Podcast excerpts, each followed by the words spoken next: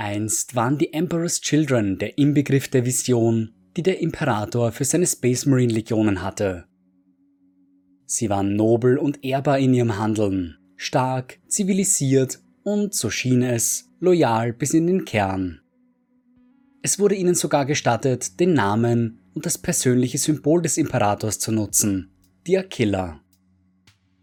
Auch wenn der Verrat jeder einzelnen abtrünnigen Legion erschreckend und bedauernswert war, so traf der Verrat der dritten Legion das Imperium besonders hart. Lange Zeit wurden sie als die ultimativen Astartes angesehen, die Verkörperung der Perfektion. Und Perfektion war es, wonach die Emperor's Children strebten, und zwar in jedem einzelnen Punkt ihres Lebens. Schon bevor sie in die Hände des Chaosgottes Slanisch fielen, waren viele von ihnen besessen von den Gedanken, sich noch weiter zu verbessern und zu perfektionieren. Selbst während der grauenhaftesten Schlachten wurde der Kampf ums Überleben zu einer Kunst erhoben, die zu meistern jeder Legionär bestrebt war. Ihr Können und ihr Verlangen nach Perfektion hat sie in die höchsten Höhen katapultiert. Ihr tiefer Fall war umso schlimmer.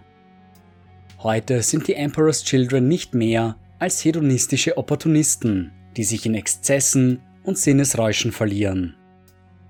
Die Legionäre spiegeln dabei ihren Primachen Fulgrim wider, der von einem begabten, loyalen Krieger zu einem grässlichen Dämonenprimachen wurde. Die Geschichte der Emperor's Children beginnt, wie die der anderen Legionen, während der letzten Tage der Vereinigungskriege auf Terra. Ein Großteil der ersten Krieger der dritten Legion stammte aus Adelshäusern, die dem Imperator ihre Söhne als Tribut übergaben vor allem das Technobarbarengebiet Europa, bestehend aus dem mittel- und südeuropäischen Teil des heutigen Europas, entsandte unzählige junge Männer. Die Adeligen wählten meistens die begabtesten und kräftigsten unter ihren Jungen aus, um dem Imperator zu dienen.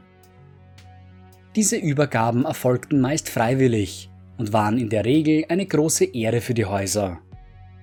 Es sind allerdings auch Fälle bekannt, in denen die Söhne nur äußerst widerwillig zu den Astartes-Legionen geschickt wurden. Manche sahen in diesem Vorgehen nicht mehr als eine Geiselnahme, um sich so die Treue der Adelshäuser auch langfristig zu sichern. Unabhängig davon, ob dies der Wahrheit entsprach, folgten schon bald andere dem Beispiel Europas. So füllten sich die Ränge der Emperor's Children bald mit jungen Adeligen aus ganz Terra, deren Blutlinie sich über viele Generationen zurückverfolgen ließ. Manche Gelehrte sind der Ansicht, dass der Name der Legion aus eben jener Zeit stammt. In diesen frühen Tagen bestand die Hauptaufgabe der Emperor's Children darin, Kampagnen der imperialen Armee zu unterstützen und in vielen Fällen auch anzuführen. Sie bildeten damit einen krassen Gegensatz zu anderen Legionen der ersten Gründung, die meistens als eigenständige Regimenter ausgesandt wurden. Doch die Koordination und Führung solcher geringeren Truppen, wie die der imperialen Armee, lag den Aristokraten der dritten Legion im wahrsten Sinne des Wortes im Blute. Sie hatten die einzigartige Fähigkeit, die Stärken und Schwächen jedes einzelnen Trupps zu erkennen und sie daraufhin zu ihrer maximalen Effizienz einzusetzen. Viele der ersten großen Siege der imperialen Armee können auf die sorgfältige Planung und Führung durch Mitglieder der Emperor's Children zurückgeführt werden. Das erste gravierende Ereignis seit der Aushebung der dritten Legion war ihre Beteiligung an den Ereignissen auf Proxima. Es war während den Anfängen des großen Kreuzzuges, dass der Planet Proxima von den Kreuzzugsflotten wieder in das Imperium integriert wurde. Wie üblich wurde die Unterwerfung des Planeten mit einer Zeremonie gefeiert, in der Proxima öffentlich im Imperium der Menschheit willkommen geheißen wurde. Der Imperator selbst würde der Zeremonie beiwohnen und die 16. Kohorte der Emperor's Children war als seine Leibwache zugegen. Doch die Unterwerfung Proximas verlief nicht wie erwartet, als unzählige Aufständige den Zeremonienplatz überrannten. Während dieses Überraschungsangriffes wurde der Imperator durch eine Vortexwaffe verletzt die in der Lage war, Risse im Realraum zu erschaffen. Schlimmeres konnte zum Glück verhindert werden, als die Emperor's Children Seite an Seite mit der Legio Custodes gegen die Rebellen vorging. Sie hielten dem Ansturm bis zum letzten Mann stand, sodass der Imperator sich von seiner Verwundung erholen und sich einen Weg aus der Falle erkämpfen konnte. In Gedenken an dieses Ereignis wurde den Emperor's Children die Ehre zuteil, die Killer des Imperators in ihr Wappen zu integrieren. Da die Verhandlungen mit Proxima als gescheitert betrachtet wurden, wurde der dritten Legion darüber hinaus gestattet, den Exterminatus des Planeten durchzuführen. Durch die Geschehnisse auf Proxima wurden die Emperor's Children in gewisser Weise zu den Standartenträgern des Imperiums. Sie trugen sein Symbol und wurden dadurch zu seiner rechten Hand. Oft genügte der bloße Anblick der aufmarschierenden dritten Legion und der imperialen Aquila auf ihren Rüstungen, um eine Schlacht zu beenden, bevor sie überhaupt begonnen hatte. Über lange Zeit hinweg gab es keinen Zweifel, dass die Emperor's Children die Auserwählten unter den Legionen waren. Sie trugen die Worte des Imperators zu anderen Legionen und überbrachten seine Befehle selbst in die dunkelsten Ecken der Galaxie. Aufgrund ihrer angeborenen Eigenschaften waren sie in der Lage, die Befehle und ihren eigentlichen Sinn exakt zu verstehen und genauso präzise wiederzugeben. Dies bedeutete, dass Truppenmanöver und ähnliches auf genau jene Weise durchgeführt wurden, wie es der Imperator gewünscht hatte. Viele andere Legionen überbrachten zu jener Zeit die Worte des Imperators, doch die Emperor's Children wurden darüber hinaus zu seiner Stimme. Dies änderte sich auch nicht, als Fulgrim, der Primarch der dritten Legion, auf Chemos wiederentdeckt wurde. Doch bevor sie mit ihrem Primarchen wiedervereint wurden, überkam eine gewaltige Tragödie die dritte Legion. Nur ein Jahr nach ihrem gewaltigen Triumph auf Proxima wurden die Emperor's Children an den Rand der Auslöschung getrieben. Die Expansion des Imperiums der Menschheit hatte die Grenzen Terras längst überschritten, sodass sich völlig neue Produktionsmöglichkeiten eröffneten. Die Verbündung mit der Tech-Priesterschaft des Mars sowie die Unterwerfung des Selena-Genkults auf Luna erlaubte dem Imperium, neue Space Marines mit nie dagewesener Geschwindigkeit zu erschaffen und auszurüsten. Die Genschmieden auf Luna hatten damit begonnen, Space Marines für alle Legionen herzustellen, sodass ein großer Teil der Genreserven der Emperor's Children dorthin verfrachtet werden sollte. Das Transportschiff, das die wertvolle Gensaat in sich trug, erreichte jedoch nie sein Ziel. Manche glauben, dass sich Teile des Selenar-Genkults gegen den Imperator gewandt hatten und das Schiff mit planetaren Lasern vernichtet hatten. Andere behaupten gesehen zu haben, wie der Transporter die Kontrolle verloren hatte und geradewegs in die Landungsbucht gestürzt sei. Andere wiederum sind felsenfest davon überzeugt, das Schiff sei einfach spurlos verschwunden. Dieser Verlust ihrer Genreserven war ein gewaltiger Rückschlag für die Emperor's Children, jedoch nicht der einzige Grund für ihre beinahe Auslöschung. Denn um neue Astartes erschaffen zu können, standen der dritten Legion noch immer die Progenoiddrüsen der bestehenden Marines zur Verfügung. Diese Organe konnten gefallenen Legionären entnommen werden, um dank ihnen neue Space Marines zu erschaffen. Doch der Umstand, unter denen die Space Marines ihr Leben ließen, ließ eine Entnahme der Drüsen nicht immer zu. Dies bedeutete, dass sie mit der Zeit immer weniger werden würden da unweigerlich nicht alle Progenoiddrüsen geborgen werden konnten. Aus diesem Grund standen allen Legionen zusätzliche Genreserven zur Verfügung, die sie nutzen konnten, um ihre Reihen zu verstärken. Auch wenn die Emperor's Children einen Großteil dieser Reserven auf dem Weg nach Luna verloren hatten, so gab es dennoch auf Terra noch Genbanken, die über einige Proben verfügten. Diese hätten ausgereicht, um die dritte Legion über diese schwierige Zeit zu bringen.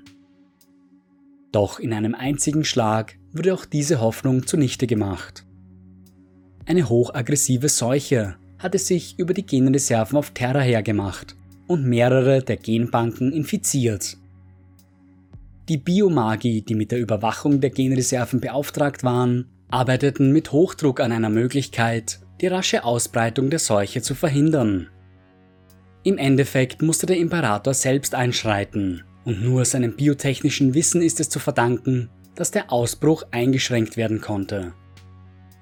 Die Seuche, so konnte im Nachhinein festgestellt werden, war keine natürlich vorkommende, sondern wurde gezielt in einem Labor erschaffen. Wer hinter diesem Anschlag steckte, blieb unbekannt. Viele vermuteten aber feindliche Xenos hinter dem Attentat. So gut wie alle Legionen litten unter den Folgen dieser Katastrophe, doch keine so sehr wie die Emperor's Children. Während die Genreserven der anderen nur dezimiert wurden, wurden die der dritten Legion bis aufs letzte vernichtet. Von diesem Moment an besaßen die Emperor's Children keinerlei Genreserven mehr und sie waren dazu verdammt, langsam auszusterben. Andere Legionen begannen an Größe und Ruhm zu gewinnen, während die dritte dazu verdammt war, um ihr bloßes Überleben zu kämpfen. Neue Krieger konnten nur noch über die Progenoiddrüsen der Gefallenen hergestellt werden und große Risiken wurden eingegangen, um diese zu bergen. Über kurz oder lang wäre den Emperor's Children aber nichts anderes übrig geblieben, als ihr Schicksal zu akzeptieren. Doch bald schon sollte sich das Blatt erneut wenden, denn die Rettung der dritten Legion wurde auf dem Planeten Chemos entdeckt. Chemos war schon lange vor dem dunklen Zeitalter der Technologie von den ersten Menschen besiedelt worden. Die Bergbauwelt war während des großen Weltenbrandes von seinen Nachbarplaneten isoliert worden, was zu zunehmender Ressourcenknappheit führte. Die Fabriken konnten nur unter enormem Aufwand genug Nahrungsmittel für die Bewohner des Planeten synthetisieren. Sie mussten Tag und Nacht auf Hochtouren arbeiten, Kunst und andere nicht lebensnotwendige Beschäftigungen mussten hintangestellt werden. Doch Chemos war schon immer auf Importe angewiesen, ein Umstand, der durch die bestehenden Warpstürme nur um ein Vielfaches verschlimmert wurde. Das Schicksal des Planeten konnte vielleicht verlangsamt werden, aber irgendwann würde nicht mehr genug Nahrung vorhanden sein. Es ereignete sich zu dieser Zeit, dass die Brutkapsel des Primarchen von einigen Speeren gefunden wurde. Sie waren von der Schönheit Fulgrims derart eingenommen, dass sie beschlossen, ihn aufzunehmen, anstatt wie sonst üblich zum Tode zu verurteilen. Weisen wurden aufgrund der Nahrungsknappheit regelmäßig ausgesetzt oder Schlimmeres, doch glücklicherweise konnte der Primarch diesem Schicksal entgehen. Er wurde in die Obhut einer seiner Retter übergeben, der ihn fortan wie seinen eigenen Sohn großzog. Wie sich schnell herausstellte, war Fulgrim kein gewöhnliches Kind, sondern zeigte ein Wissen und Verständnis wie noch nie jemand vor ihm. Mit nur 15 Jahren hatte er bereits die Führung einer der vielen Fabrikanlagen des Planeten übernommen. Nun hörte er auch zum ersten Mal von dem schrecklichen Schicksal seines Heimatplaneten und dass die Ressourcen immer knapper wurden. Er erfuhr, dass die Technologie, die auf Chemos genutzt wurde, langsam verfiel, was die Engpässe nur noch schlimmer machte. Mit seinem enormen technischen Verständnis machte Fulgrim sich auf, um die längst verlassenen Minen des Planeten wieder instand zu setzen. Ein Außenposten nach dem anderen wurde wieder vollständig hergestellt und die Produktionsraten stiegen rasant an. Doch der Primarch begnügte sich nicht damit, alte Technologie wiederherzustellen. Er leitete die Konstruktion völlig neuer Geräte, die effizienter arbeiten sollten als alle bislang dagewesenen. Es dauerte nicht lange und Chemos begann zum ersten Mal seit langem einen Überschuss an Ressourcen zu produzieren. Nahrungsmittel konnten wieder ohne Probleme herangeschafft werden und die Bewohner konnten endlich wieder auf all das zurückgreifen, auf das sie schon so lange verzichten mussten. Fulgrim war zum planetenweiten Anführer aufgestiegen und unter ihm konnte sich die Bevölkerung wieder der Kunst und anderen Schönheiten des Lebens widmen. Nicht lange nachdem Chemos gerettet war, landeten mehrere Stormbird-Landungsschiffe auf dem Planeten. Der Imperator der Menschheit war gekommen, um seinen Sohn nach Hause zu holen. Fulgrim traf in seinem privaten Quartier auf den Imperator, und noch bevor dieser auch nur ein Wort sagen konnte, schwor der Primarch ihm seine Treue. Er erkannte den Imperator und schwor ihm und dem Imperium der Menschheit mit all seiner Kraft zu dienen. Fulgrim wurde nach Terra gebracht, wo er zum ersten Mal auf seine Legion treffen sollte. Er war schockiert zu hören, dass sie aufgrund der Genkatastrophen auf gerade einmal 200 Astartes geschrumpft waren. Doch als sie vor ihm standen, erkannte er ihre Entschlossenheit und ihren unbeugsamen Willen. Fulgrim erkannte, dass er keineswegs vor einer gebrochenen Legion stand, sondern dass sie genauso willig waren zu dienen wie am Tag ihrer Erschaffung. Er trat vor sie und gab ihnen die heilige Aufgabe, das Licht des Imperators in die Galaxie hinauszutragen. Ihr seid die Auserwählten des Imperators, sprach er, seine Boten, seine Krieger, seine Kinder. Das hier ist erst der Anfang. Nachdem der Imperator die Worte Fulgrims vernommen hatte, ließ er die dritte Legion nun offiziell in Emperor's Children umbenennen. Ein Name, den die Legion inoffiziell seit den Vorfällen auf Proxima trug. Fulgrim wurde schnell besessen von dem Wunsch, diesem Namen und der Idee dahinter gerecht zu werden. Sie mussten dieser überwältigenden Ehre gerecht werden und zu strahlenden Beispielen seiner Perfektion werden. Über die kommenden Jahre hinweg sollte dieser Zwang nach Perfektion die Legion von innen heraus auffressen, denn immer mehr Augenmerk wurde auf Ästhetik und persönliches Auftreten gelegt. Fulgrim selbst wurde zum strahlenden Beispiel dieser Besessenheit immer bestrebt, das meiste aus seinem Äußeren zu machen. Seine Rüstung war von feinster Qualität und über und über reich verziert. Fulgrim war seit seiner Ankunft auf Terra begierig darauf, am großen Kreuzzug teilzunehmen. Er realisierte jedoch schnell, dass er mit seinen 200 Astartes wenig ausrichten konnte. Bis die Emperor's Children sich wieder erholt hatten und auf eine respektable Größe angewachsen waren, sollten sie gemeinsam mit Horus und seinen Luna Wolves auf den Kreuzzug gehen. Die dritte Legion würde die Luna Wolves in ihren Aufgaben unterstützen und so wichtige Erfahrungen sammeln, bis sie bereit waren, wieder eigene Aktionen auszuführen. So kam es, dass die beiden Legionen für etwas über ein Jahrzehnt gemeinsam in die Schlacht zogen. Während dieser Zeit entwickelte sich eine starke Verbindung zwischen den Legionären und auch den Primarchen Fulgrim und Horus.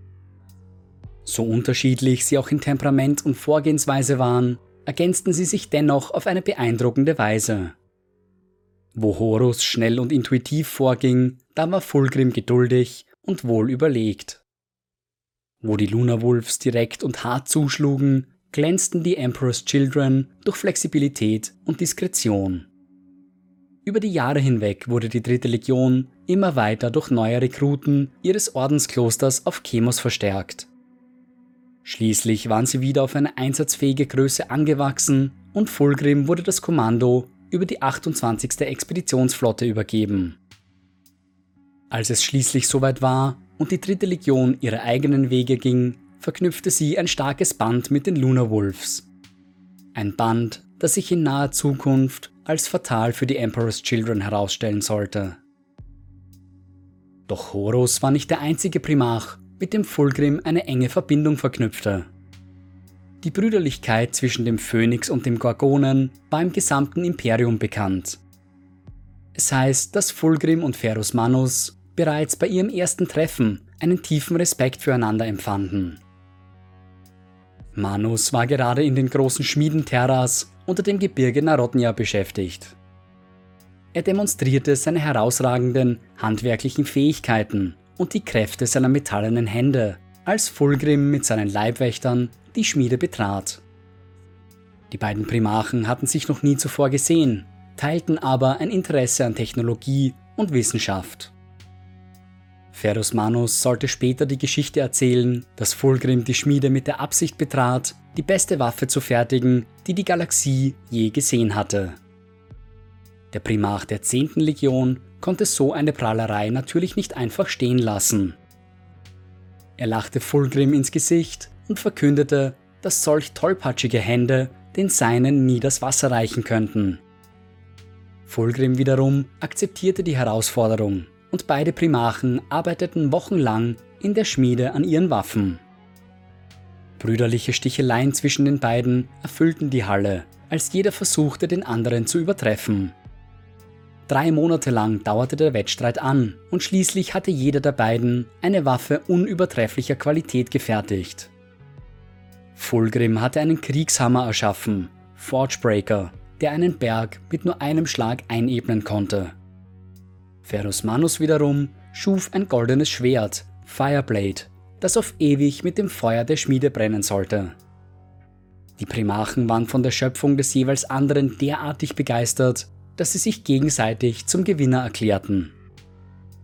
Ohne ein weiteres Wort zu sprechen, tauschten sie ihre Waffen aus und der Grundstein einer tiefen Freundschaft war gelegt. Angeblich war es auch Fulgrim, der Ferus Manus den Spitznamen der Gorgone gab. Nach ihrem Wettstreit in der Schmiede sollen beide Primachen in den imperialen Palast zurückgekehrt sein, wo sie auf ihren Bruder Sanguinius trafen. Dieser hatte Geschenke für den Imperator mitgebracht, Statuen, die mit glänzenden Steinen seines Heimatplaneten Baal verziert waren. Fulgrim war augenblicklich begeistert von den Mitbringseln seines Bruders. Ferus Manus jedoch hatte kein Interesse an den schönen Dingen. Er war ein praktisch denkender Mann, der keine Zeit für Kunst, Musik oder andere kulturelle Unterhaltung hatte. Als solcher war er von Sanguinius Geschenken wenig beeindruckt und bezeichnete sie als reine Zeitverschwendung, wenn man an die Galaxie dachte, die es zurückzuerobern galt. Fulgrim lachte laut auf und bezeichnete Manus als einen schrecklichen Gorgonen. Wenn er nicht lernte, die Schönheit solcher Dinge wertzuschätzen, würde er nie in der Lage sein, die Sterne wertzuschätzen, die sie für ihren Vater zurückerobern würden. Von diesem Tag an war Ferus Manus als der Gorgone bekannt, ein Spitzname, der ihm angeblich sehr gefiel. Als der große Kreuzzug immer weiter voranschritt, wurde der Drang nach Perfektion innerhalb der Emperor's Children immer größer.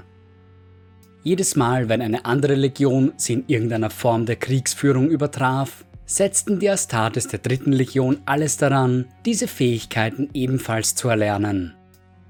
Sie ließen sich von diesem Wunsch komplett verzehren und hörten nicht auf danach zu streben, bis sie Perfektion erlangt hatten.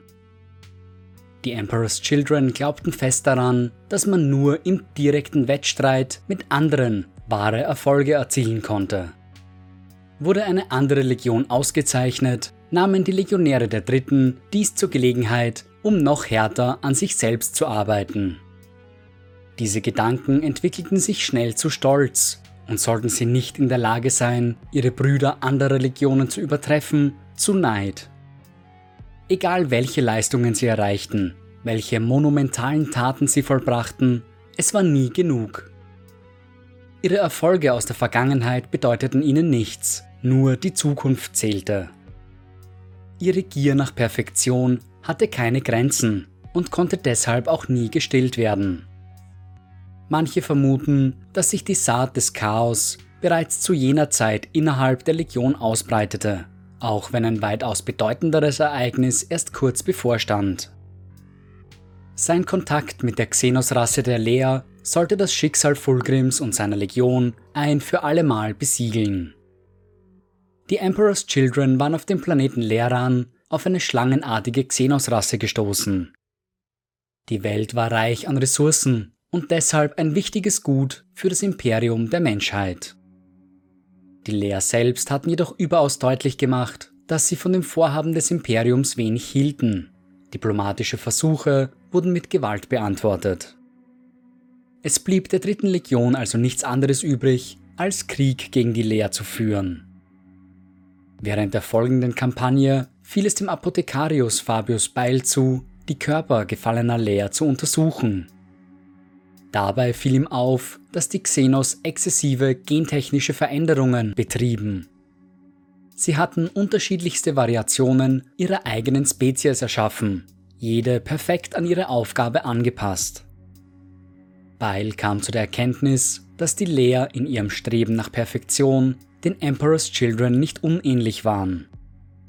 Er stellte klar, dass das, was der Imperator mit ihnen geschaffen hatte, unglaublich war, doch stellte gleichzeitig die Frage, was wäre, wenn dies nur der Anfang sei. Beil schlug vor, nach Mitteln und Wegen zu suchen, wie sie sich selbst noch weiter verbessern und so näher an die ersehnte Perfektion bringen könnten. In jeder anderen Legion hätte der Apothekarius mit solch einer Äußerung höchstwahrscheinlich sein eigenes Todesurteil unterzeichnet. Doch die Emperor's Children waren anders und Fulgrim wurde neugierig. Er fragte Beil, ob er tatsächlich glaubte, die Gensaat der Legion verbessern zu können. Der Apothekarius antwortete offen und gestand, dass er sich nicht sicher war.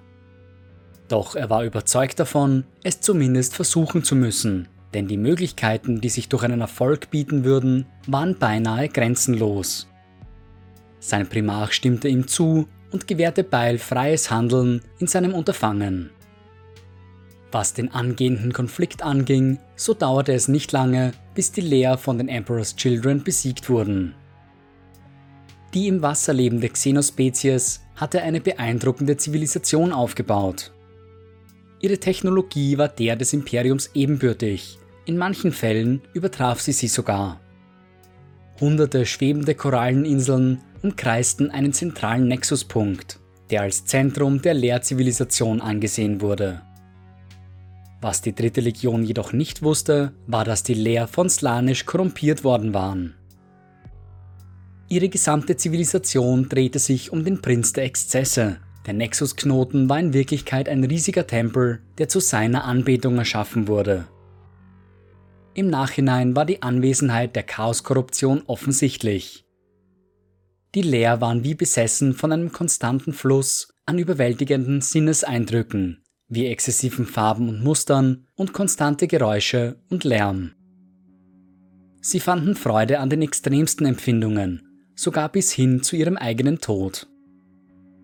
Die Emperor's Children waren sich dieser versteckten Gefahr nicht im geringsten bewusst als sie den Planeten im Namen des Imperiums übernahmen. Unaufhaltsam rückten Fulgrim und seine Söhne vor, bis sie schließlich auf den zentralen Nexus stießen. Blind durch die Doktrinen des imperialen Kultes war ihnen nicht bewusst, auf was sie da gestoßen waren. Sie erkannten den Ort nicht als Ort der Anbetung und begannen so von den dunklen Kräften des Chaos beeinflusst zu werden. Nachdem die letzten fanatischen Verteidiger des Tempels besiegt worden waren, entdeckte Fulgrim, was die Leer so standhaftig verteidigt hatten. In der Mitte des Nexus stand ein rundes Podest aus schwarzem Stein, auf ihm ruhend ein langes silbernes Schwert mit gebogener Klinge. Fulgrim konnte der Schönheit des Schwerts nicht widerstehen und beanspruchte es für sich selbst zu seinem Unglück war das Schwert nicht nur ein überaus mächtiges Artefakt des Slanesh, in ihm ruhte zudem noch ein mächtiger großer Dämon des Prinzen der Exzesse. Kaum hatte der Primarch die Waffe für sich beansprucht, begann der Dämon zu ihm zu sprechen, zunächst nicht mehr als ein Flüstern. Langsam wurde der Verstand des Primarchen korrumpiert und auf seinen Dienst im Namen Slaneshs vorbereitet. Er begann die Dämonenwaffe öfter einzusetzen als das Schwert, das Ferus Manus schmiedete. Fulgrim betrachtete das Flüstern in seinem Kopf als seine eigenen Gedanken und begann sich so für seine Inhalte zu öffnen. Doch bevor sich Fulgrim vollends den Göttern des Chaos hingab, kam es zu einem Treffen zwischen ihm und dem Eldari-Runenpropheten Eldrad Ulthran. Sie trafen sich auf der Eldari-Welt Tarsus wo Ulthran versuchte, Fulgrim vor den kommenden Ereignissen zu warnen. Er sprach davon, wie Horus auf Darwin von der verfluchten Klinge verwundet worden war und wie sich sein Geist daraufhin den Kräften des Chaos geöffnet hatte. Fulgrim wollte nichts davon hören, war Horus doch einer seiner engsten Freunde unter den Primarchen. Seine Wut wurde durch die Dämonenklinge in seinen Händen nur noch weiter verstärkt denn der Dämon wollte nicht, dass Fulgrim den Worten Ulthrans Beachtung schenkte. Gemeinsam mit seinen Leibwächtern stürzte sich der Primarch auf die Eldari und ein blutiger Kampf brach aus. Bevor sich die Elder zurückzogen, gelang es ihnen jedoch noch, Fulgrims Elite-Leibwächter auszuschalten, mussten für diesen bedeutungslosen Erfolg jedoch bitter bezahlen. Im Laufe des Kampfes war der geachtete Wraithlord Kirain Goldhelm gefallen und Fulgrim war es gelungen, einen mächtigen Avatar des Kane zu zerstören. Der Rückzug war dem Runenpropheten nicht leicht gefallen, doch er musste einsehen, dass ein weiterer Primarch der Monkey in die Hände des Chaos gefallen war. Auf der anderen Seite hatte Fulgrim in seinen Augen nun den Beweis, dass den Eldari nicht zu trauen sei. Auf seinen Befehl hin wurden daraufhin mehrere Eldari-Planeten durch den Einsatz von Virusbomben vernichtet. Der genaue Zeitpunkt ist zwar unbekannt, doch kurz nach seiner Konfrontation mit den Eldari kam es zu einem Treffen zwischen Fulgrim und Horus. Zunächst wollte Fulgrim noch den Worten der Elder auf den Grund gehen, doch Horus nutzte seine Gelegenheit, um seinen Bruder ebenfalls auf die Seite des Chaos zu ziehen. Slanesh hatte schon lange an der Seele des Primarchen gezehrt, sodass es nicht schwer war, ihn zum Verrat zu bewegen. Am Ende war Fulgrim der Überzeugung, der Imperator würde die Menschheit daran hindern, wahre Perfektion zu erlangen. Nur wenn die Menschheit das Chaos akzeptieren würde, werde sie in der Lage, zu ihrer perfektesten Form aufzusteigen. Als Zeichen seines Vertrauens übergab Horus Fulgrim im Anschluss an ihre Gespräche das Anathame, jene verfluchte Waffe, die den Kriegsmeister verdammt hatte.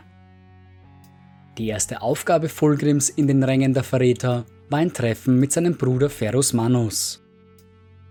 Horus war immer noch dabei, seine Ränge zu verstärken, und jeder Primarch an seiner Seite würde seine Chancen auf Erfolg deutlich erhöhen. Fulgrim und Manus verband eine enge Freundschaft, sodass der Primarch der Emperor's Children überzeugt davon war, seinen Bruder für sich gewinnen zu können. Doch das Treffen der beiden auf dem Flaggschiff der Iron Hands verlief nicht wie von Fulgrim geplant. Manus war außer sich vor Wut über den Gedanken, sein eigener Bruder hätte vor, sich gegen den Imperator zu wenden. Er wusste, was getan werden musste und hatte vor, diesen Verrat bereits im Keim zu ersticken. Der Gorgone griff Fulgrim mit all seiner Macht an und zerschmetterte sein Schwert Fireblade mit bloßen Händen. Doch die darauf folgende Explosion war so gewaltig, dass sie Ferus Manus von den Beinen riss. Fulgrim war fest entschlossen, seinen Bruder mit seiner eigenen Waffe, dem Kriegshammer Forgebreaker, zu ermorden. Doch schlussendlich brachte er es nicht über sich, auch wenn der Slanesh-Dämon seines verfluchten Schwertes an seiner Seele zerrte. Fulgrim trat aus der innersten Kammer hervor und gab seinen Elite-Leibwächtern das Signal zum Angriff. Viele Iron Hands wurden während dieses Angriffes getötet, darunter auch die Leibwächter Manus. Fulgrim entkam und lenkte sein Schiff ins Istvan-System, wo er erneut auf seine 28. Expeditionsflotte stoßen sollte. Mit ihrem Primarchen nun in der Hand des Prinzen der Exzesse breitete sich die Chaoskorruption schnell in der restlichen Legion aus. Das einstige Streben nach Perfektion wurde pervertiert und bald schon strebten die Emperor's Children nur noch nach Exzessen und Ausschweifungen. Währenddessen hatte Fabius Beil in seinen Forschungen große Fortschritte erzielt und war nun bereit, die ersten Space Marines seiner Legion zu verbessern. Unter diesen ersten Subjekten war kein geringerer als Lord Commander Eidolon, einer der wichtigsten Offiziere der gesamten Legion. Beil setzte ihm ein modifiziertes Luftröhrenimplantat ein, das sich mit den Stimmbändern des Lord Commanders verband. Dadurch würde er in der Lage sein, einen betäubenden Schrei auszustoßen, ähnlich wie es bereits die Leer konnten. Nachdem Beil Eidolon über den Ursprung seines neuen Implantats aufklärte, war dieser außer sich vor Wut. In seinen Augen hatte der Apothekarius ihn durch Xenos Technologie verunreinigt und er verlangte, dass die Prozedur augenblicklich gestoppt wurde. Doch Beil verweigerte, denn Fulgrim selbst hatte die Operationen genehmigt und der Lord Commander hatte sich zunächst freiwillig gemeldet. Auch wenn er anfänglich Bedenken gehabt hatte, würde Eidolon seine neuen Fähigkeiten sehr bald zu schätzen wissen. Auch die übrige Legion fand sich in ihrer neuen Rolle als Diener Slaneshs bald zurecht. Doch wie Horus vorhergesehen hatte, würden nicht alle Legionäre den Verrat am Imperator gutheißen. Was folgte, waren die Abscheulichkeiten, die sich auf Istvan III abspielten. Unter dem Vorwand einer Rückeroberung hatte Horus vor, imperiumstreue Legionäre in den Kampf zu schicken, nur um sie vom Orbit aus mit Virusbomben zu eliminieren. Es war eine groß angelegte Kampagne, an der die Sons of Horus, die Death Guard, die World Eaters und die Emperor's Children teilnahmen. Die Absicht der Verräter, ihren Plan geheim zu halten, scheiterte jedoch, und so gelang es einigen Legionären, die wahren Absichten ihrer Primarchen aufzudecken. Einer dieser Legionäre war Saul Tarwitz, dem es mit Hilfe des Death Guard Legionärs Nathaniel Garrow gelang, die Legionäre auf der Oberfläche des Planeten zu warnen. Wer konnte, zog sich in unterirdische Bunkeranlagen zurück, um sich dort vor dem Virusbombardement in Sicherheit zu bringen. Eine Bodenoffensive der Verräter folgte, in deren Verlauf sie auch noch die restlichen Loyalisten vernichten wollten. Die Emperor's Children spielten eine wichtige Rolle in dieser Offensive, tragischerweise sowohl als Angreifer wie auch als Verteidiger. Saul Tawitz war einer jener Legionäre, die den Widerstand auf Istvan III organisierten, während Lord Commander Eidolon bestrebt war, ihn so schnell wie möglich zu brechen. Die Tragödie weitete sich aus, als ein alter Freund von Tawitz, Captain Lucius, seinen Brüdern den Rücken zukehrte und sich auf die Seite seines Primarchen schlug. Nach wochenlangen Kämpfen ließ Horus seine Truppen schließlich von der Oberfläche zurückziehen und unterzog die Hauptstadt Joral City einem letzten orbitalen Bombardement. Auch wenn sie ihm wertvolle Zeit gekostet hatte, die Kampagne auf Istvan III war dennoch ein voller Erfolg. Die zunehmende Korruption der Emperor's Children machte nicht bei den Astartes Halt, sondern griff auch auf andere Besatzungsmitglieder über. Ein besonders verheerender Vorfall wurde durch die berühmte Komponistin und Remembrancerin Becca Kinska ausgelöst. Sie war eine überaus begabte Musikerin, die immer auf der Suche nach neuen Einflüssen für ihre Meisterwerke war. Kinska hatte damals die übrigen Remembrancer in den Lehrtempel des Slanisch begleitet, wo sie zum ersten Mal mit den Kräften des Chaos in Berührung kam. Sie arbeitete fiebrig daran, die wundersamen und fremdartigen Klänge, die sie in dem Tempel gehört hatte, einzufangen und wiederzugeben. Über Monate hinweg schuf sie ihr ultimatives Meisterwerk, ein Stück, das sie Maravilla nannte. Es wurde ihr gestattet, das Stück auf dem Flaggschiff der Emperor's Children aufzuführen, in einem Theater mit dem Namen La Fenice. Die Gesandten Astartes der dritten Legion würden anwesend sein, gemeinsam mit ihrem Primarchen Fulgrim. Um die einzigartigen Geräusche nachzuahmen, die sie auf dem Xenos-Planeten vernommen hatte, schuf sie völlig neue Instrumente, die über eine zerstörerische Kraft verfügten. Von einem Jünger des Slanisch eingesetzt, entfesselten diese Musikinstrumente eine Kakophonie der Zerstörung. Als nun das Maravilla begann, schlugen die Instrumente und die widernatürlichen Geräusche, die sie erzeugten, eine Brücke zwischen dem Realraum und dem Immaterium. Chaosmutationen breiteten sich rasant unter den Zuhörern aus und sowohl Astartes wie auch gewöhnliche Menschen wurden von der Musik in einen Blutrausch versetzt. Fünf Dämonetten entschlüpften dem Immaterium und ergriffen von dem Körper Kinskas und ihren Sängerinnen Besitz, kurz bevor sie sich ebenfalls in die Gewaltorgie stürzten. Mehrere Astartes verließen ihre Plätze, um die seltsamen Musikinstrumente zu spielen, um so die Welle an Gewalt und Exzessen aufrechtzuerhalten. Sie waren keine erfahrenen Musiker, erkannten jedoch schnell, dass sie mit Hilfe der Instrumente zerstörerische Kräfte entfesseln konnten.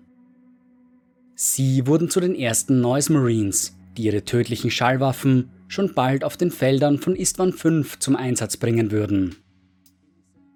Der Ablauf der Geschehnisse während des Landungsplatzmassakers ist gut dokumentiert, stellt es doch für viele Legionen einen entscheidenden Punkt in ihrer Geschichte dar.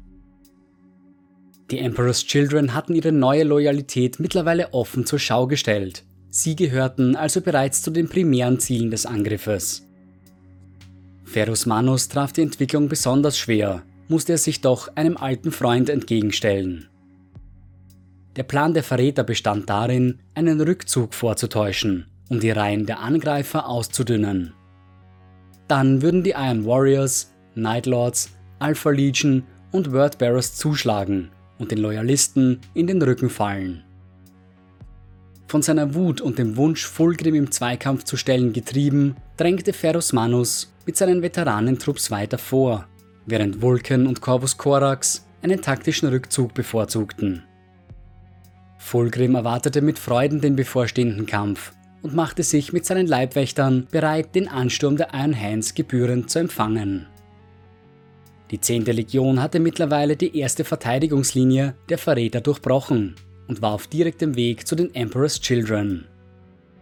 Inmitten der tobenden Schlacht zwischen den Legionen des Chaos und den verbleibenden Loyalisten trafen Ferus Manus und Fulgrim schließlich im Zweikampf aufeinander. Manus warf seinem Bruder alle nur möglichen Anschuldigungen entgegen, nannte ihn verrückt, an solch einer aussichtslosen Aktion teilzunehmen.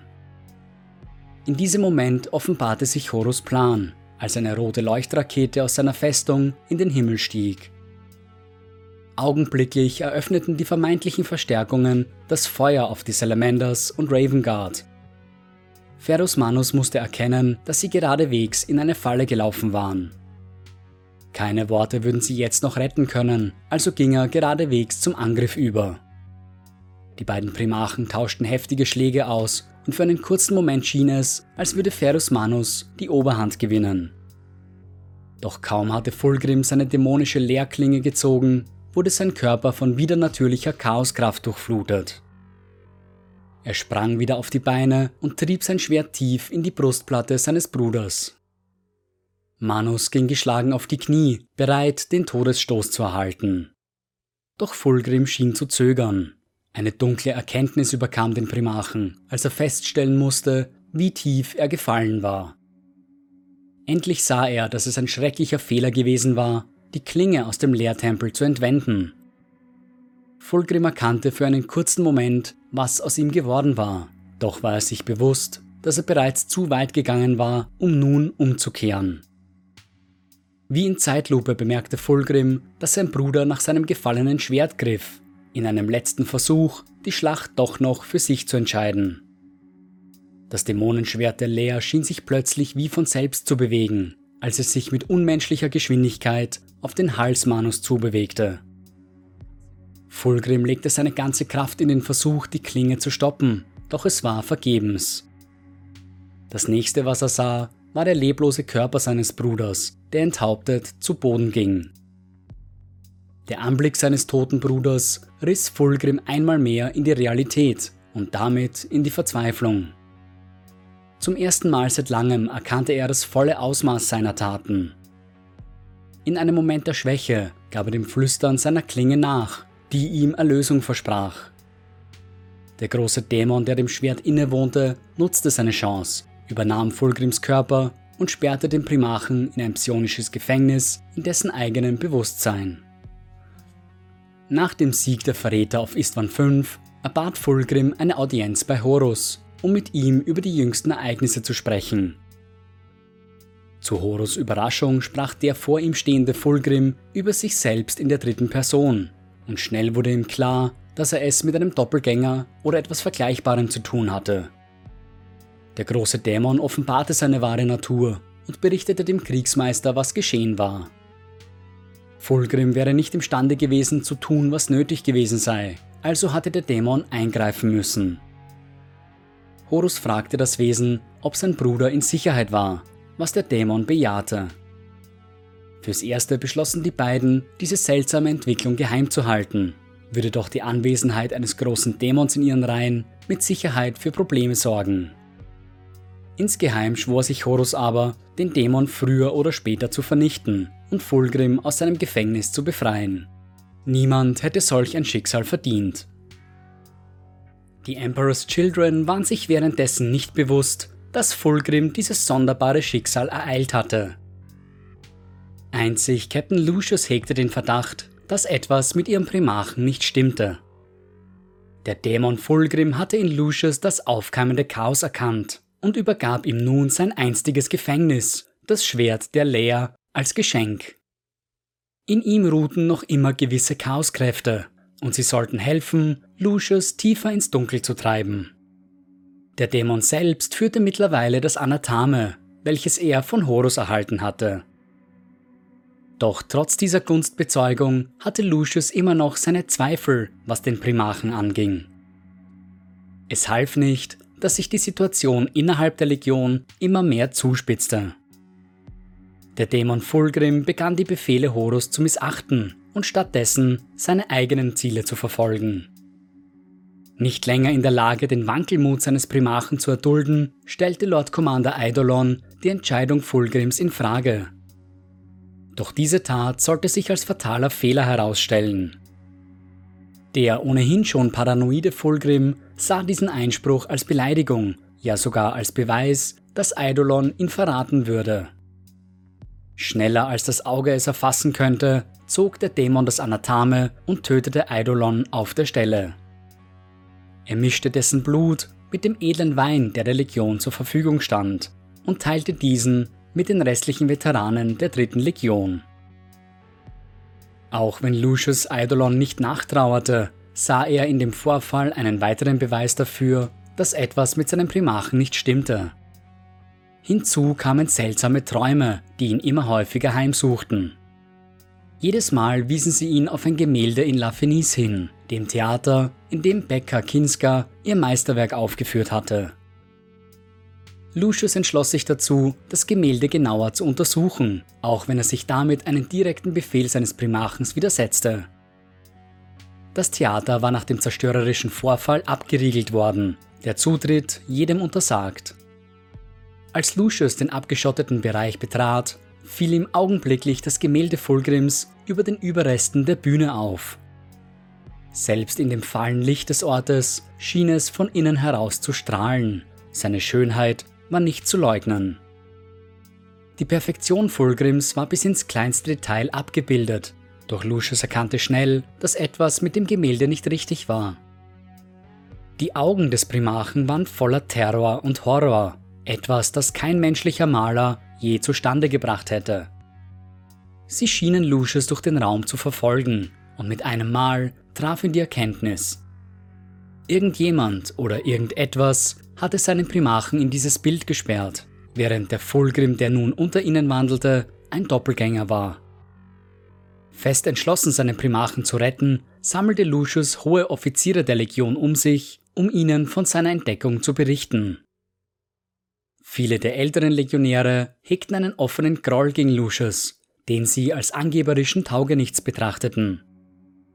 Also musste dieser zu einer List greifen, um sie zu überzeugen, ihn zu unterstützen. Er machte sich ihr Ego zunutze, um sie schlussendlich dazu zu bringen, ihren Primarchen gefangen zu nehmen. Kurz darauf versuchten sie den Dämonen Fulgrim zu überwältigen, was ihnen trotz einiger Verluste auch gelang. Der bewusstlose Primarch wurde zu Fabius Beil gebracht, wo er an einen der Untersuchungstische gefesselt wurde. Hier begannen sie nun mit einer ausgedehnten Folterzeremonie, die den Dämonen aus dem Körper Fulgrims austreiben sollte. Der Primarch widersetzte sich der Folterung nicht, im Gegenteil, stimmte ihr vollends zu. Während die Zeremonie vollzogen wurde, sprach Fulgrim von den Dingen, die sich um sie herum zutrugen, von den Mächten des Chaos, die immer weiter an Macht gewinnen würden. Mit einem Schlag wurde Lucius plötzlich klar, dass er getäuscht worden war. Das Wesen, das da auf dem Untersuchungstisch lag, war tatsächlich ihr Primarch Fulgrim und nicht, wie er fälschlicherweise angenommen hatte, ein Dämon. Lucius warf sich augenblicklich auf die Knie, während Fulgrim mit Leichtigkeit seine Fesseln sprengte. Trotz der Umstände war der Primarch gnädig und verschonte seine Söhne. Er ging sogar einen Schritt weiter und berichtete ihnen, was mit ihm geschehen war. Er war tatsächlich von einem großen Dämon besessen gewesen, während seine Seele in dem Gemälde gefangen war. Doch während dieser Zeit hatte er gelernt, die Mächte des Chaos zu nutzen und für seine Zwecke einzusetzen. Schließlich war er in der Lage, seine neu erlernten Kräfte zu nutzen und mit dem Dämon Platz zu tauschen.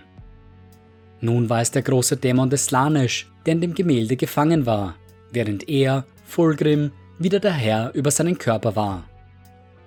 Es war auch der gefangene Dämon gewesen, der Lucius die Träume geschickt hatte, in einem Versuch, seinem Gefängnis entkommen zu können. Neugeboren aus dieser Erfahrung hervorgegangen, verschrieb sich Fulgrim nun voll und ganz den Genüssen, die Slanesh ihm bieten konnte. Er wollte nicht mehr nur Macht erlangen, er wollte jede nur erdenkliche Sinneswahrnehmung erfahren und auskosten. Dies machte ihn zu jener Zeit wahrscheinlich zum treuesten Anhänger des Chaos, etwas, wofür schon bald ein besonderes Geschenk erhalten sollte. Mit Hilfe seines Bruders Perturabo wollte Fulgrim den Stand eines Dämonenprimachen erreichen. Perturabo sollte dabei die unfreiwillige Rolle des Opfers einnehmen, das gebracht werden musste, um Fulgrims Ziel zu erreichen. Er lockte den Herrn des Eisens unter dem Vorwand einer wundersamen Waffe zu sich. Bei diesem Treffen übergab Fulgrim Perturabo einen herausragend gefertigten Mantel, an dessen Verschluss ein wertvoller Edelstein angebracht war. Perturabo hatte keine Ahnung, dass es sich bei diesem Stein um den Maugetar-Stein handelte, besser bekannt als Ernter. Dieser Stein würde Perturabo langsam seine Kraft und Lebensenergie rauben, nur um dann von Fulgrim für seinen Aufstieg genutzt zu werden. Was folgte war eine, zunächst gemeinsame Kampagne der Emperor's Children und der Iron Warriors, die mit einem Kampf zwischen den beiden Primachen endete. Perturabo war durch den Maugetar-Stein schon stark geschwächt worden und es schien, als würde er hier sein Ende finden. Doch der Kampf wurde durch Legionäre der Iron Hands und Raven Guard unterbrochen, die den Verrätern gefolgt waren, um sich an ihnen für die Ereignisse auf Istvan V zu rächen. Der Maugetar-Stein wurde während dieser Konfrontation von einem Raven Guard Astartes namens Sherokin zerstört, woraufhin Perturabo seine verlorene Kraft zurückgewann. Der Primarch ging augenblicklich auf seinen Bruder los und drohte ihn mit seinem Kriegshammer zu zerschmettern. Doch in dem Moment, in dem die Waffe auf den Körper Fulgrims auftraf, wurde der gesamte Raum in ein grelles Licht gehüllt. Der Körper Fulgrims schwebte mit einem Mal in der Mitte des Raums, umhüllt von gleißendem Licht und knisternder Warp-Energie. Perturabo hatte die sterbliche Hülle Fulgrims zerstört, daran bestand kein Zweifel. Doch was er nun vor sich sah, war der Widerhall des Primachens im Immaterium.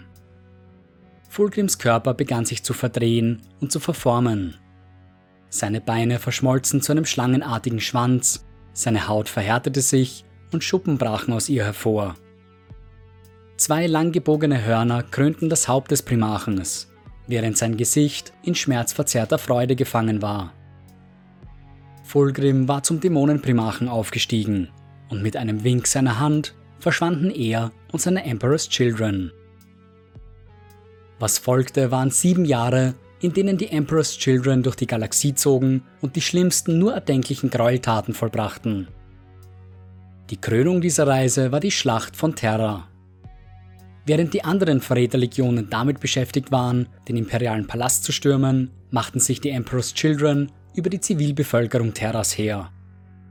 Der Terror, den die dritte Legion unter der Bevölkerung auslöste, war ohne Grenzen.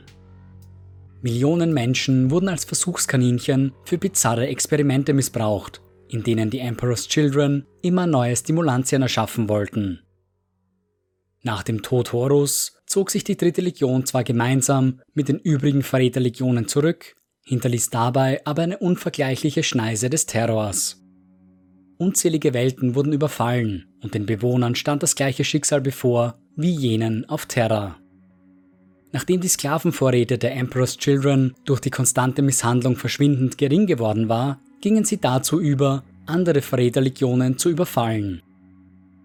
Was folgte, war die Zeit der Sklavenkriege, in deren Verlauf die Emperor's Children schwere Verluste erlitten und sich die übrigen Verräter voneinander distanzierten. Zahlreiche Abscheulichkeiten wurden während dieser Zeit begangen. Unter anderem hatte Fabius Beil versucht, den Körper von Kriegsmeister Horus zu stehlen und Klone von ihm anzufertigen. Sein Vorhaben wäre vielleicht sogar erfolgreich gewesen, hätte Abaddon der Zerstörer nicht eingegriffen, den erfolgreichen Klon vernichtet und Biles Pläne durchkreuzt. Doch das stoppte den Apothekari nicht, der seine Genforschungen bis heute weiter betreibt. Zu einem unbekannten Zeitpunkt am Anfang des 41. Millenniums war er sogar so weit gegangen, seinen eigenen Primachen zu klonen. Der Klon war eine perfekte Kopie Fulgrims aus einer Zeit, bevor er den Mächten des Slanish verfallen war. Aufgrund seiner einzigartigen Genstruktur konnte sich dieser neue Fulgrim an alle Ereignisse des Großen Kreuzzuges und des Bruderkrieges erinnern. Zur großen Überraschung Biles schien der Klon seine Taten zu verabscheuen und schwor, Wiedergutmachung zu leisten. Er würde Buße für den Tod seines Bruders Ferusmanus leisten und für seinen Verrat am Imperator gerade stehen. Doch bevor er in Aktion treten konnte, wurde er von seinem Schöpfer Beil verraten. Dieser übergab ihn an den Necron Overlord Trasin dem Unendlichen, Sammler aller Dinge. Dieser hält den Klon nun in seiner Sammlung auf der Gruftwelt Solemnes gefangen, als Kernstück seiner Ausstellung.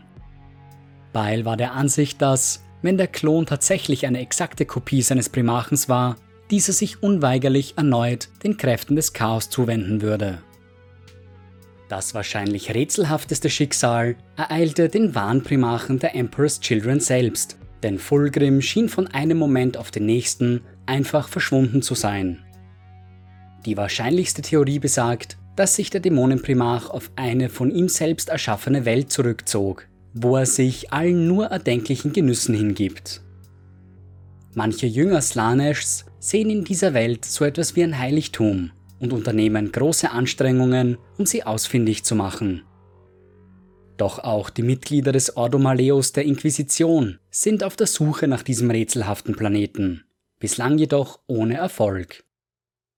Das letzte Mal wurde Fulgrim während seines Duells mit Robut Gilliman gesehen, in dessen Verlauf er den Primachen der Ultramarines schwer verletzte. Genauso rar wie ihr Primach sind auch die Kriegsbanden der Emperor's Children selbst zu sehen.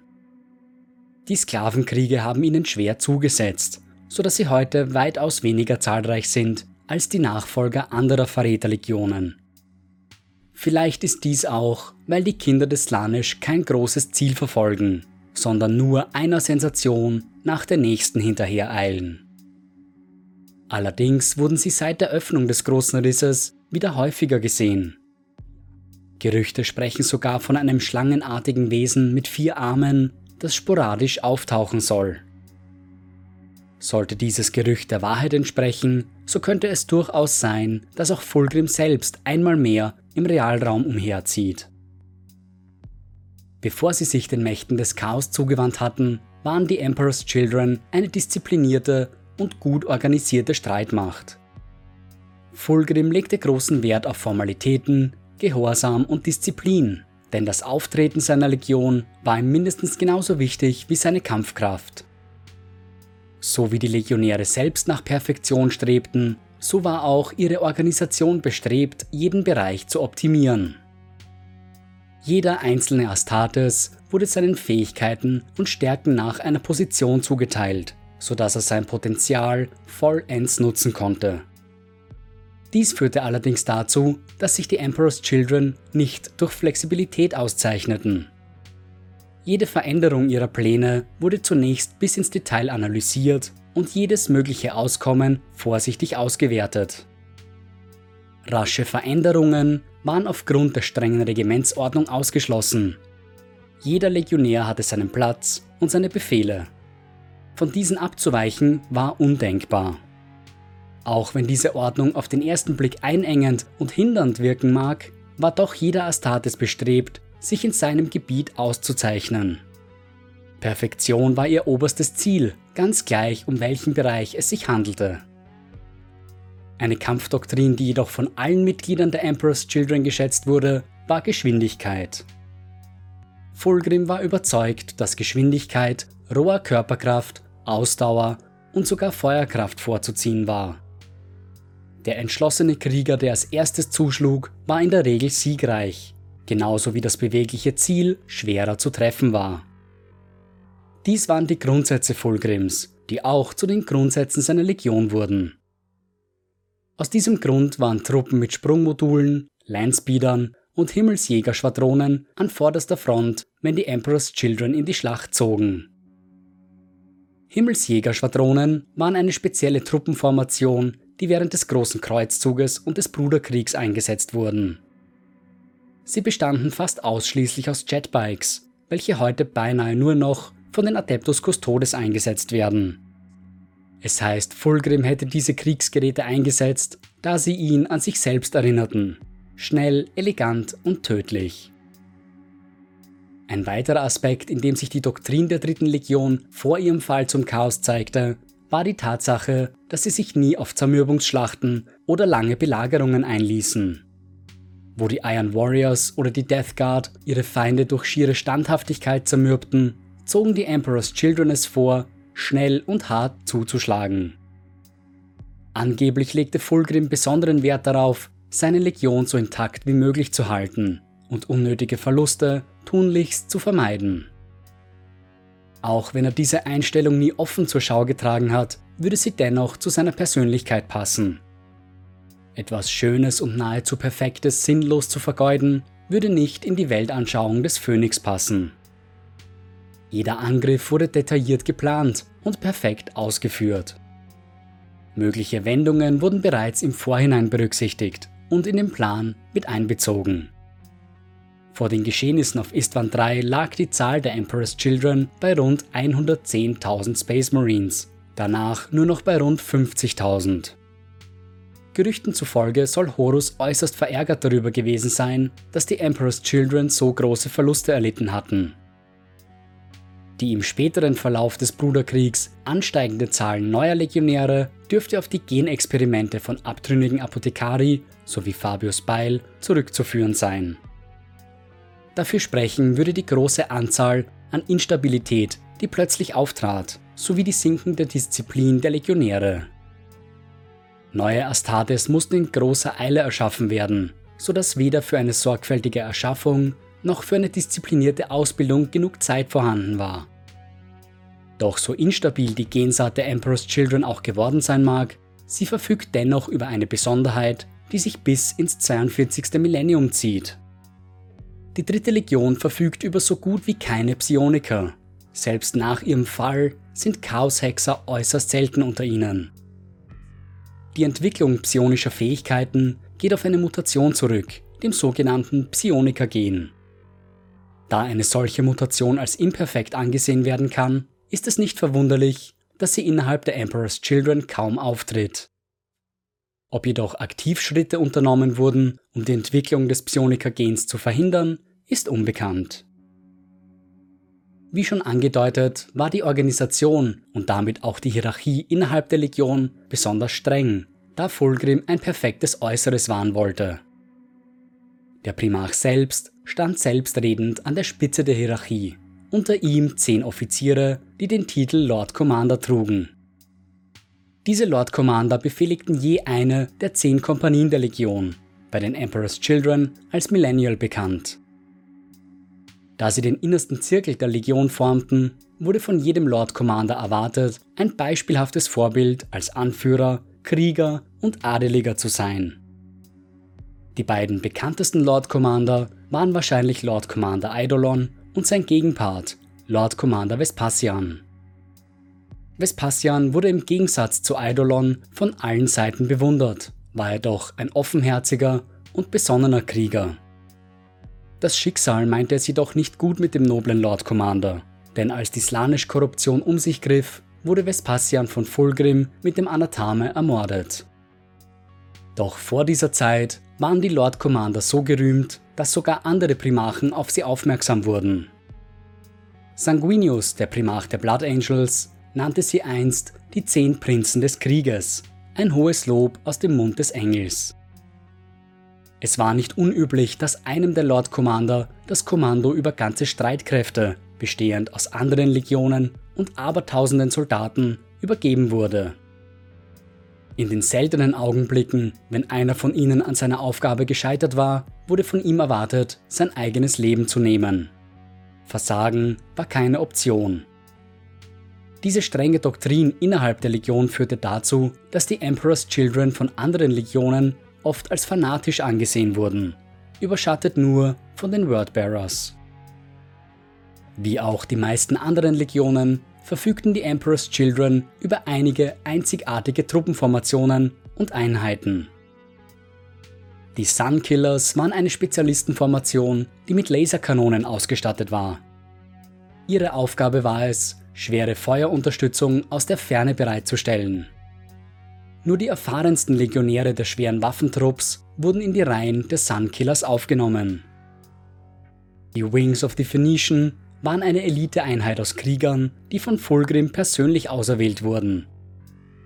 Sie wurden speziell im Umgang mit den Sprungmodulen der Astartes ausgebildet, und waren eine erfahrene Nahkampfeinheit.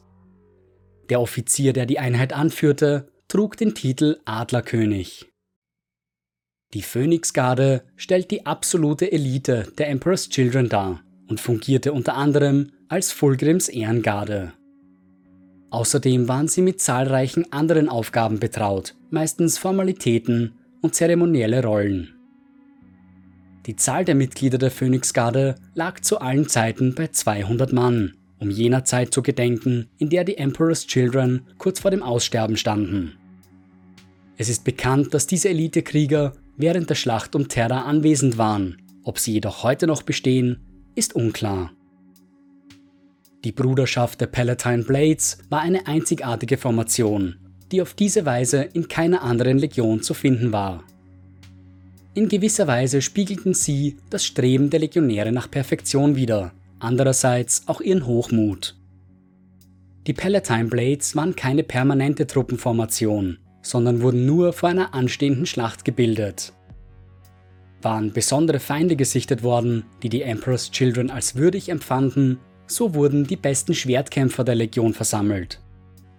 Sie bildeten dann für die kommende Schlacht die Palatine Blades, deren Aufgabe es war, sich mit den feinsten Kriegern des Feindes zu duellieren. Sie nutzten dabei allerhand verschiedene Schwerter, Säbel oder ähnliche elegante Duellwaffen. Durch die permanenten Übungsduelle, die in der Legion abgehalten wurden, war es nicht schwer, passende Kandidaten für diese Einheit ausfindig zu machen. Wie viele Legionäre den Blades zugeteilt wurden, hing von der Größe der kommenden Schlacht, der Bedrohung, die der Feind darstellte und der Anzahl der anwesenden Legionäre ab. Während einer der größten dokumentierten Schlachten der dritten Legion, der Kampf gegen die goldenen Könige der Moraib-Strömung, waren über 100 Palatine Blades anwesend.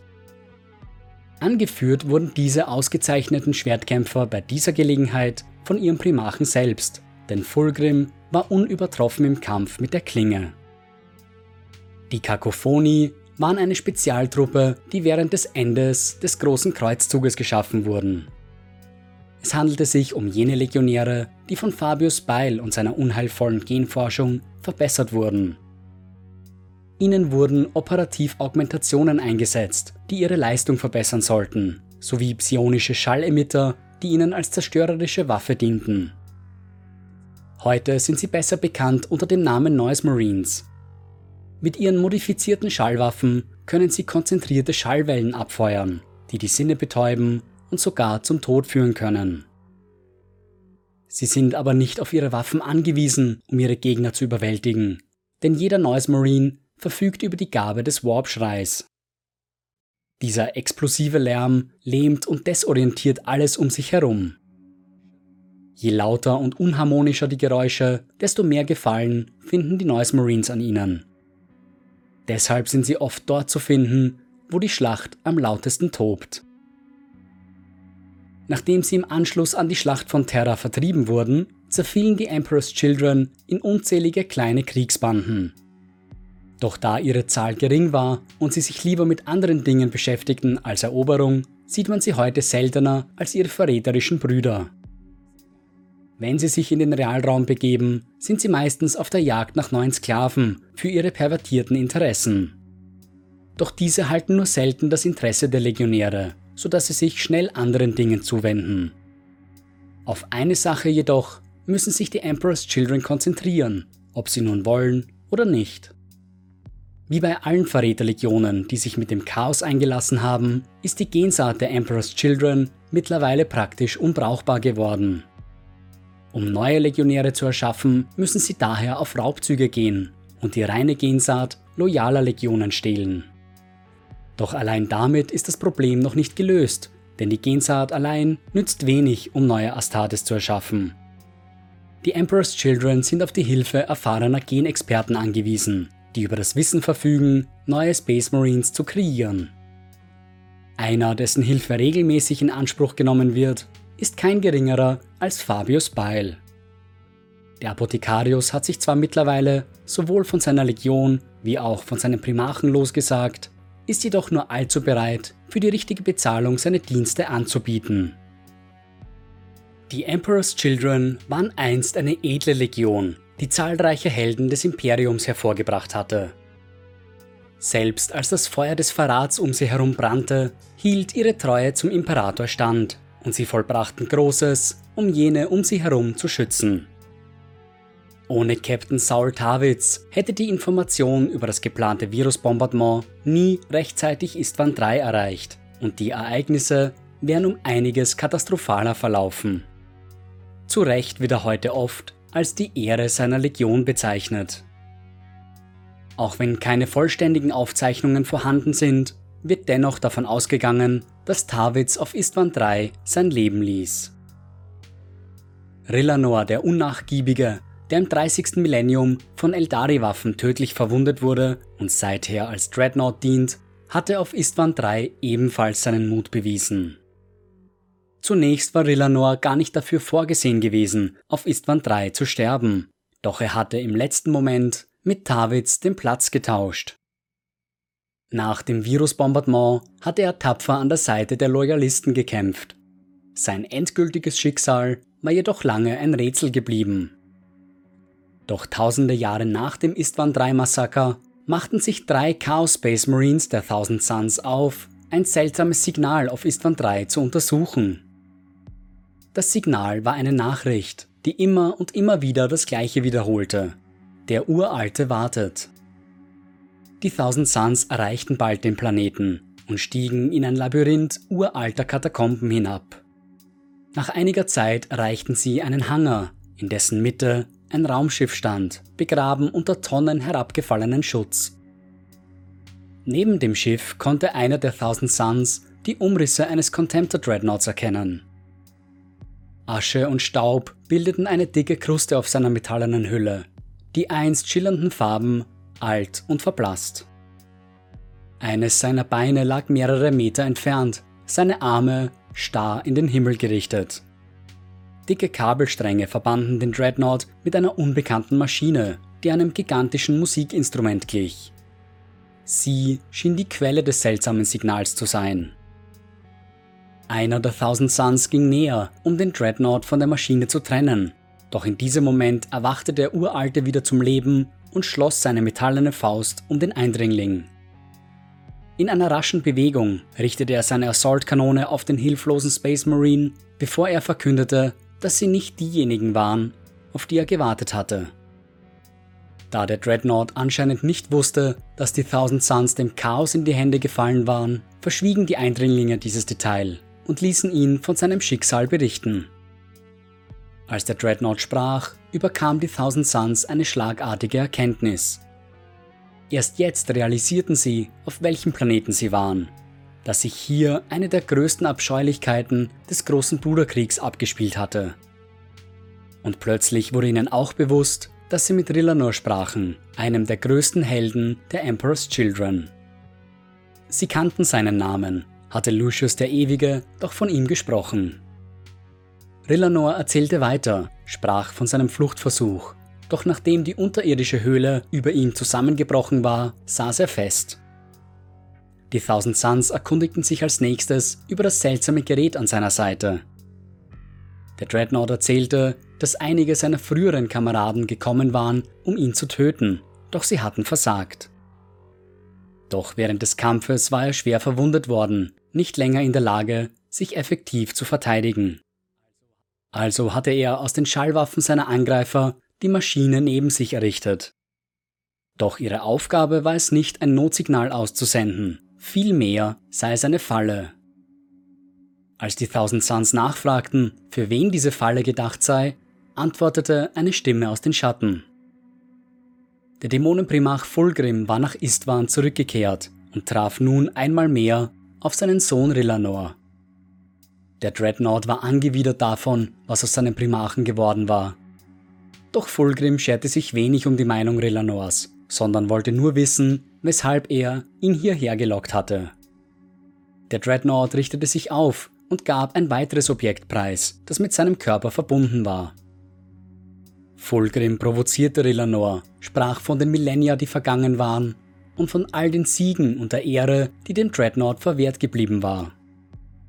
Doch Rillanor lachte nur und gab zurück, dass er diese Millennia nutzen konnte, um seine Waffe zu perfektionieren. In diesem Moment erkannte Fulgrim, womit der Dreadnought da verbunden war. Es handelte sich um eine nicht explodierte Virusbombe, die das Bombardement des Planeten unbeschadet überstanden hatte. Relanor aktivierte einen Energiepuls, um die Bombe scharf zu machen. Die Thousand Suns reagierten, indem sie eine psionische Barriere erschufen, um die Explosion einzudämmen, während Fulgrim auf Relanor zustürmte.